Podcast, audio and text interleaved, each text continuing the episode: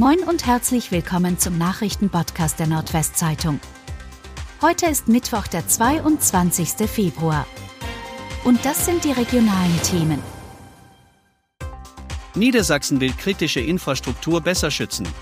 Niedersachsens Innenministerin Daniela Behrens hat am Dienstag angemahnt, die kritische Infrastruktur wie Strom- und Wassernetze sowie Krankenhäuser vor Angriffen besser zu schützen. Die Sicherheitsbehörden sollen gestärkt werden, um die freiheitlich-demokratische Grundordnung zu verteidigen. Außerdem soll mehr in den Zivil- und Katastrophenschutz investiert werden. Dazu habe das Land mit einem 40 Millionen Euro schweren Ad-Hoc-Paket einen ersten Schritt getan. Bis Mitte des Jahres soll ein Landeskrisenstab eingerichtet werden, erklärte die Ministerin in Hannover anlässlich des Jahrestags des Überfalls auf die Ukraine. Braker wird verdächtigt, seine Lebensgefährtin getötet zu haben. Ein 37 Jahre alter Mann aus Brake wird verdächtigt, seine 50-jährige Lebensgefährtin getötet zu haben. Das teilte die Polizei am Dienstag mit. Die Polizei war am 16. Februar gegen 8 Uhr verständigt worden, dass die 50-jährige in ihrer Wohnung im Stadtbereich Brake verstorben war. Den Notruf hatte ihr Lebensgefährte abgesetzt. Der Mann wurde verhaftet und ein Haftbefehl wurde erlassen. Eine Obduktion des Leichnams bestätigte den Verdacht, dass die Frau durch Gewalteinwirkung ums Leben kam. Familie in Bremen rassistisch beleidigt und bedroht. Eine Familie ist von einem Mann rassistisch beleidigt und mit einem Teppichmesser bedroht worden. Dem neun Jahre alten Sohn wurde von dem unbekannten Mann am Montagabend in Bremen mit der flachen Hand ins Gesicht geschlagen, wie die Polizei am Dienstag mitteilte. Demnach prüft sie einen fremdenfeindlichen Hintergrund.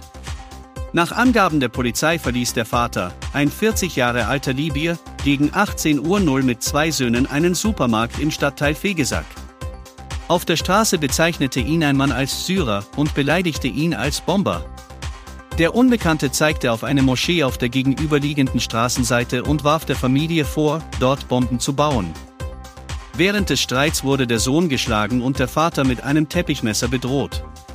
Der Angreifer flüchtete auf einem Fahrrad, nachdem die Polizei alarmiert wurde. Der Staatsschutz der Polizei Bremen ermittelt. Über 500 Wirde-Mitglieder marschieren für mehr Geld durch Emden. Mehr als 500 Wirde-Mitglieder demonstrierten in Emden für höhere Löhne und Gehälter bei Bund und Kommunen. Die Gewerkschaft fordert eine Steigerung der Einkommen um 10,5 Prozent, mindestens aber 500 Euro mehr im Monat. Die Demonstranten beklagen zudem die mangelnde Unterstützung vieler Kollegen und den steigenden Arbeitsdruck. Der angekündigte Warnstreik hatte nur geringe Auswirkungen auf den Betrieb in der Stadt.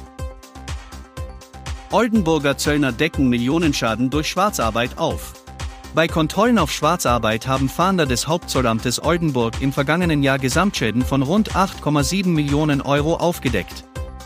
Die Summe ergebe sich aus den straf- und bußgeldrechtlichen Ermittlungen, teilte das Hauptzollamt am Dienstag mit. Insgesamt wurden den Angaben zufolge im vergangenen Jahr 806 Arbeitgeber überprüft. Prüfungen unserer Finanzkontrolle Schwarzarbeit folgen immer einem umfassenden Ansatz.